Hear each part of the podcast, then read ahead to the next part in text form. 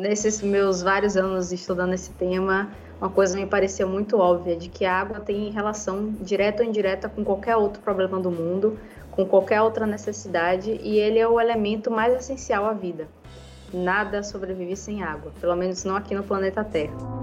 Pode Virts, juntos por um ciclo virtuoso de conteúdo. O seu podcast é de novidades promissoras, iniciativas positivas, ações solidárias e entrevistas inspiradoras. Esse é o Pod Virts, o lado bom de tudo.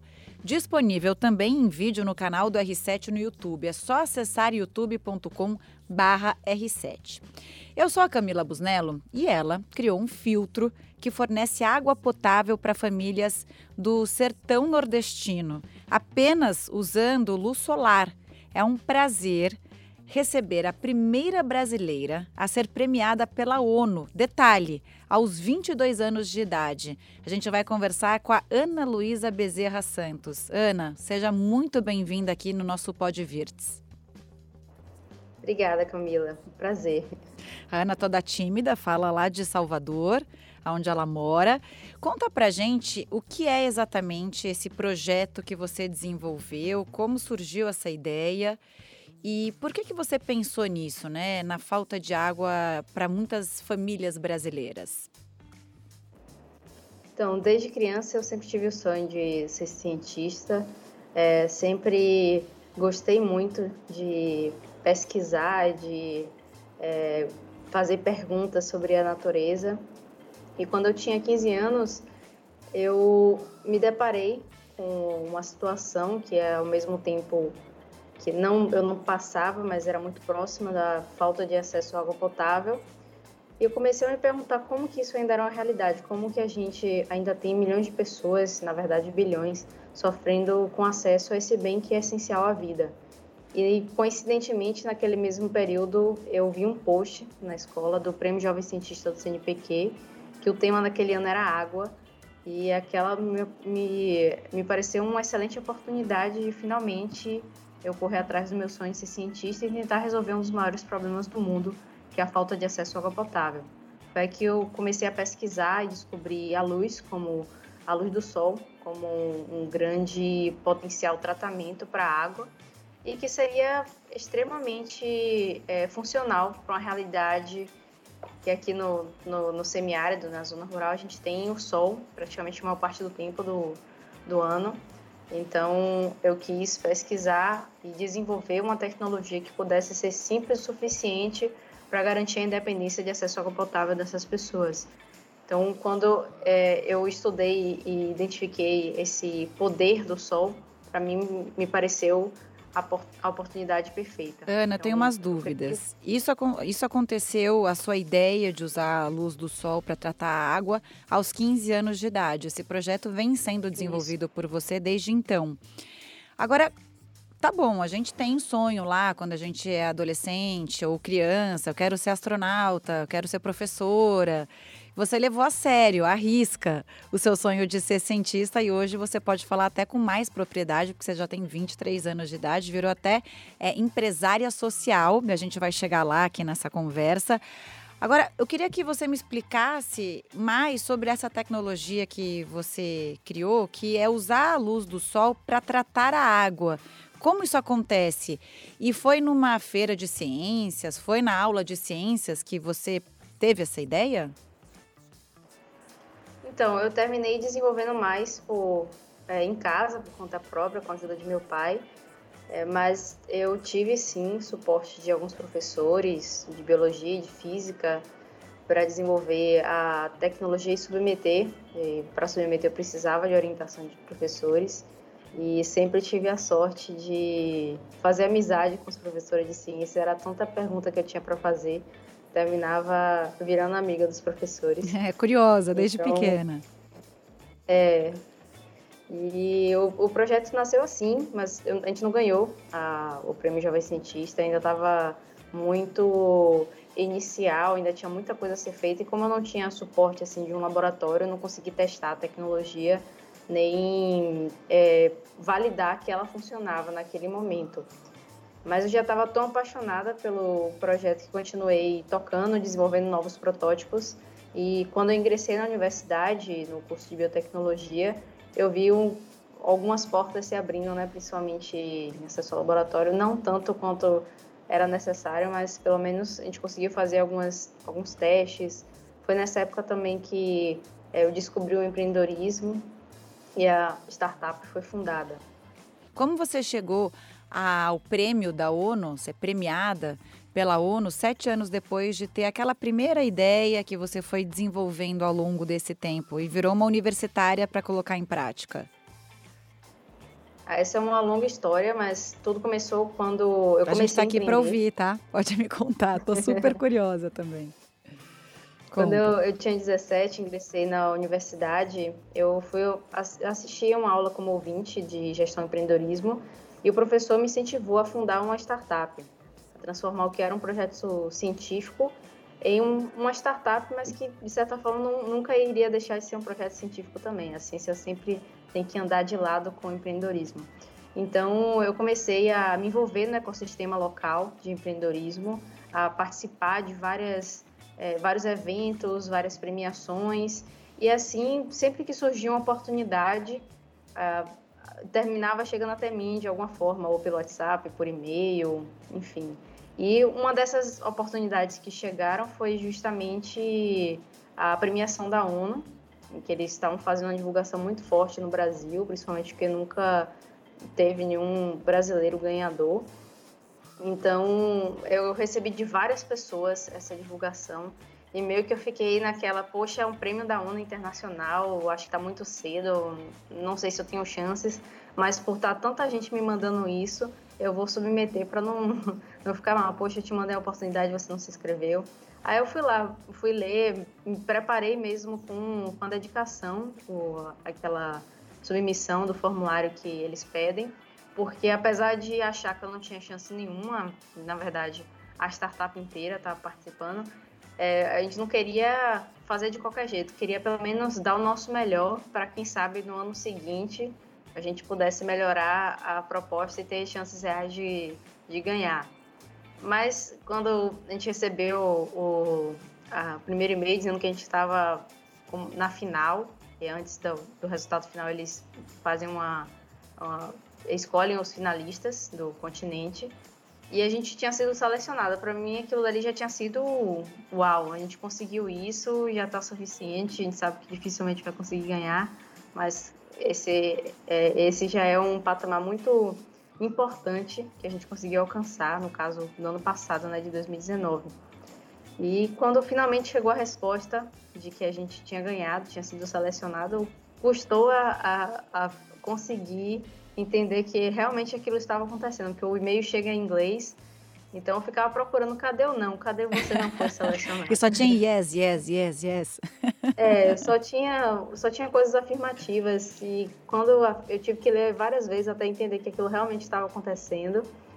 E como era um fim de semana, eu estava com meus pais em casa, eu só corri para contar para eles, mas eu estava tão emocionada na hora que eles estavam achando que tinha acontecido alguma coisa ruim, porque eu estava chorando.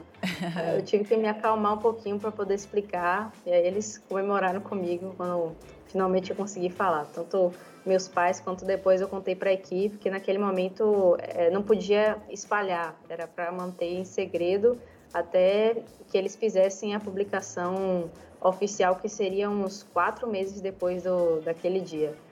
Então a equipe toda comemorou, minha família comemorou e foi um momento histórico para a gente, apesar da gente ainda não, não ter a noção de tudo que aquele momento proporcionaria ainda. Você foi, conseguiu, da... você conseguiu guardar esse segredo? Vocês conseguiram, apesar de, sim, né, sim. Da, de toda a comemoração?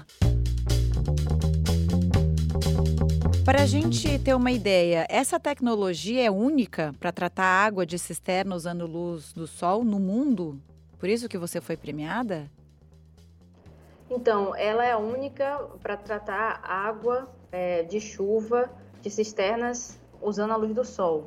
É um, é um método, método de tratar água com a luz do sol, ela já existe há, há milhares de anos. É um, uma, uma forma histórica que as pessoas já tinham descoberto como tratar água, que foi sendo aperfeiçoada e o, o grande, a grande inspiração é o SODES, que é a desinfecção solar da água que funciona em garrafa PETs.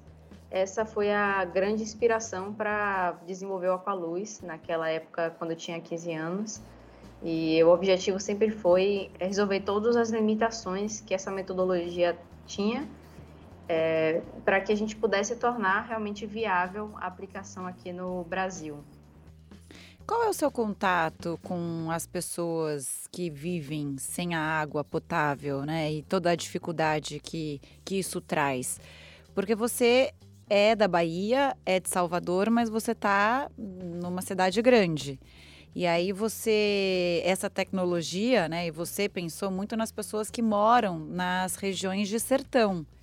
Por que que você teve esse clique para pensar nessas pessoas? Você teve algum contato na tua vida que te fez é, lembrar delas aos 15 anos de idade e pensar num projeto para ajudá-las?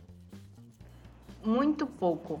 O único contato que eu tinha era de algumas viagens do quando passava São João no interior, a gente passava na estrada, via algumas casas bem precárias, mas eu não conhecia de fato essas pessoas. Uh, uma forma que me aproximou um pouco mais delas foi a literatura, uh, através principalmente, uma grande referência para mim é Vida Seca, de Graciliano Ramos. Então, é, isso pôde me tocar mais, me, é, me deixar mais próxima daquela realidade é, e fazer com que eu entendesse que era um problema muito importante que merecia o foco. Então, é, eu comecei a conhecer mesmo as pessoas depois de ter a ideia do projeto, depois de já ter até construído alguns protótipos, mais ou menos na época da faculdade, que eu finalmente consegui ter essa aproximação, esse contato pessoal mesmo.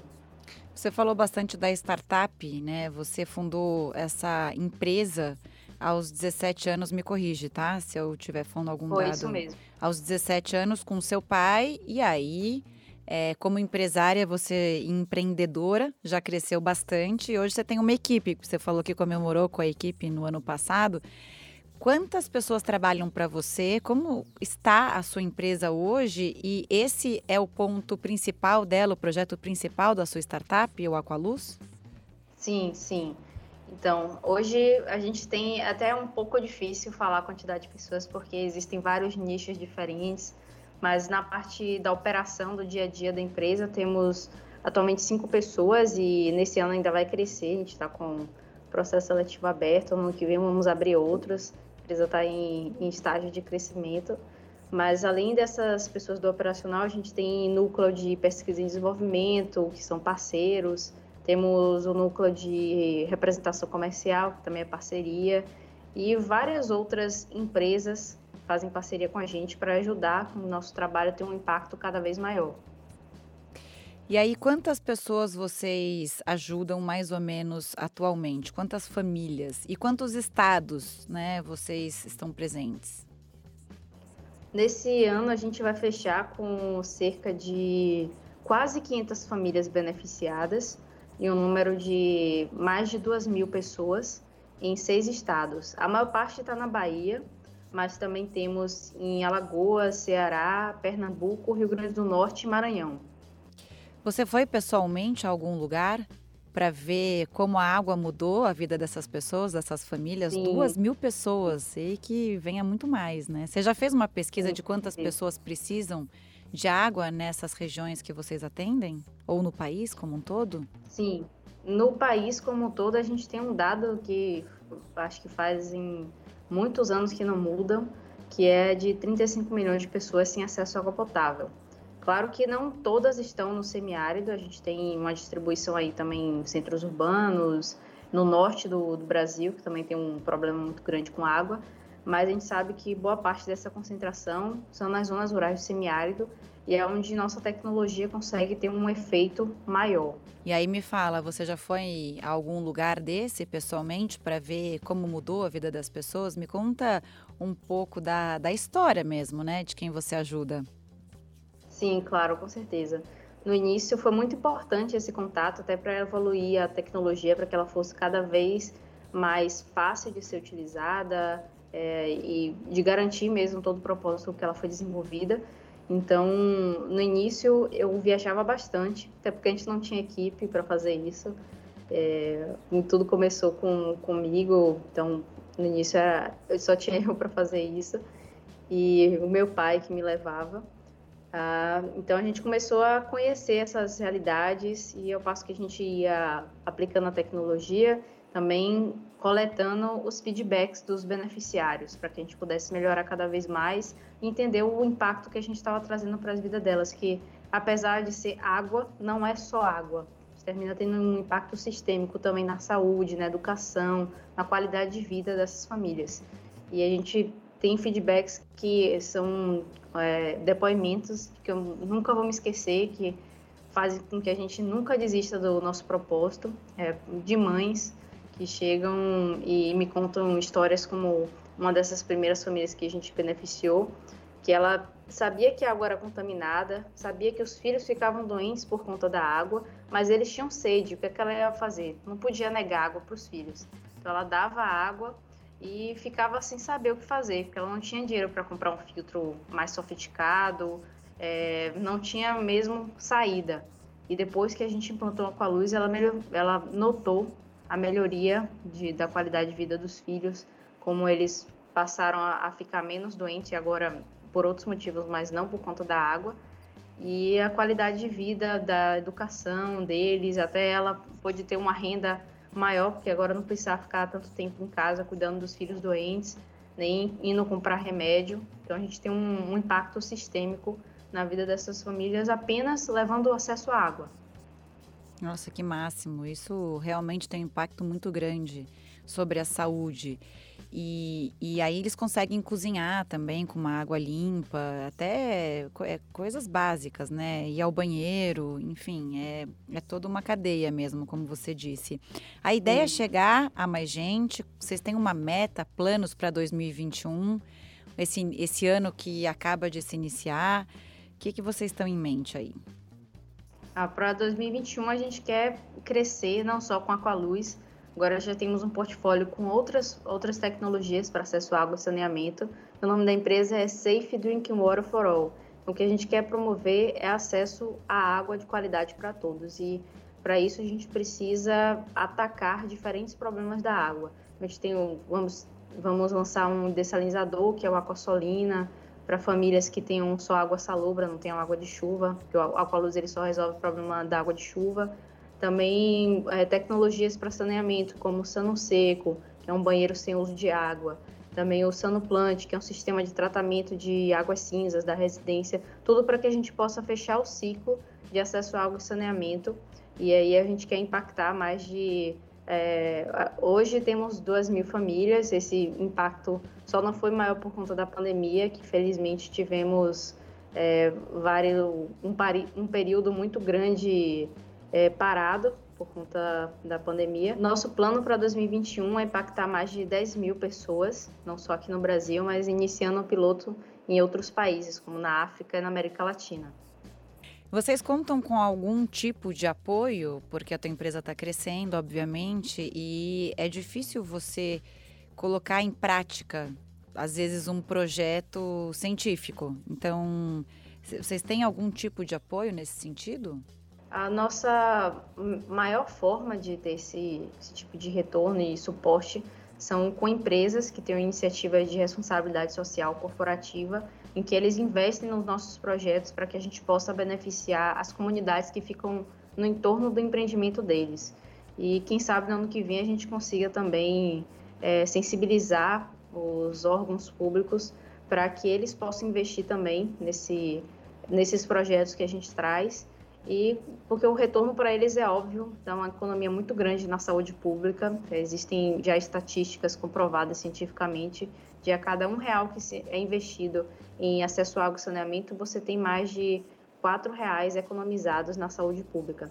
Então, é um investimento muito óbvio e que a gente sabe que o governo está perdendo grandes oportunidades de beneficiar a população através de um projeto de baixo custo, consegue mudar a vida dessas pessoas. Infelizmente, nos últimos 10 anos, o investimento em saneamento básico é um investimento dos mais baixos, se você comparar com outras áreas.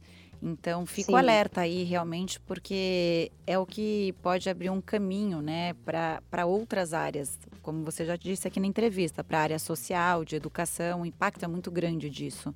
Espero que as autoridades elas percebam o quanto é importante investir em saneamento básico aqui no nosso país. Agora, mudando um pouco de assunto, eu imagino que ganhar o prêmio Jovens Campeões da Terra da ONU deu credibilidade para conseguir manter esse projeto vivo e crescendo. Sim, com certeza. Essa premiação abriu muitas portas e janelas para a gente. A gente ainda não conseguiu nem aproveitar todas elas, mas é, foi muito mais do que o dinheiro. Foi o reconhecimento, a credibilidade que como somos uma startup nova e trabalhamos principalmente com empresas tradicionais, ainda havia muito a, a aquela dúvida do nosso é, do nosso poder de concretizar as ações, a gente conseguia ter a capacidade de, de entrega necessária e depois de ter a credibilidade da ONU no, na nossa tecnologia também, isso começou a mudar e agora a gente já tem uma facilidade maior de convencer as pessoas de que o Aqualuz é uma tecnologia muito importante para a realidade da zona rural e agora as coisas estão começando a encaminhar melhor. Claro que ainda há muito a ser feito, ainda temos um impacto muito baixo comparado à quantidade de pessoas que precisam. Então, a gente quer cada vez mais crescer e investir nesse impacto social.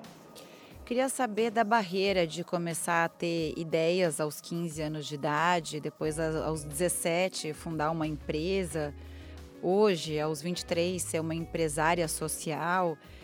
Você encontrou muitas barreiras na vida? Isso eu digo para você poder contar para gente e também inspirar outras pessoas que tenham ideias e que encontrem é, dificuldades é, no meio do caminho. Não, com certeza. Todo empreendedor brasileiro, todo cientista sabe de que a vida não é fácil e que a gente tem, principalmente no início e principalmente por ser muito jovem, vamos encontrar muitas dificuldades pela frente. Mas pela minha sorte é que eu sempre tive muito suporte, não só da minha família, mas de toda a equipe que sempre acreditou no propósito. Agora minha sócia que é do de Fortaleza, do Ceará, é, agora a equipe está muito mais completa e redonda e sempre pensamos que cada erro, cada, é, cada tombo serve muito mais como aprendizado. A gente nunca pensa em desistir ou é, fica desacreditado do nosso potencial quando essas coisas acontecem. É, principalmente é, como somos nordestinas e às vezes a gente participa de eventos em que a maioria são homens, de outras regiões do país. Então, temos que acreditar cada vez mais para poder é, convencer essas pessoas de que nós somos capazes sim e o problema que a gente está investindo nosso tempo, nossa capacidade, ele é extremamente importante para a sociedade. Calma, que é com trabalho e com resultados que vocês vão provar que vocês tem força e mais que isso, eu acho, né? Tem força para ajudar muitas pessoas pelo Brasil e pelo mundo. Já começou com um número grande, né? Duas mil pessoas, meta 10 mil pessoas para 2021, isso sem fim. A gente pode ir para outros países com essa tecnologia. E aí, diante desse cenário todo que você criou, nos últimos anos da sua vida, trocando muitas vezes o andar de bicicleta pelo estudo, o que, que significa a ciência para você e qual é o seu objetivo de vida, já que você tem muitas conquistas até agora?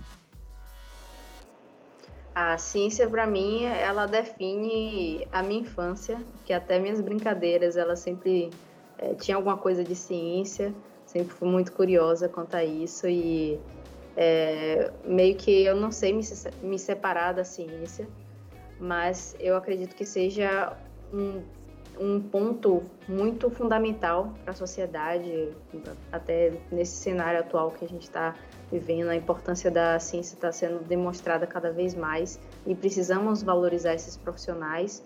Em países como o nosso, a educação e a ciência ainda não recebe o investimento que é necessário para que o país possa crescer e para que as pessoas possam entender que essa é uma profissão é, muito fantástica, cheia de possibilidades. Praticamente pessoas de qualquer área podem ser cientistas.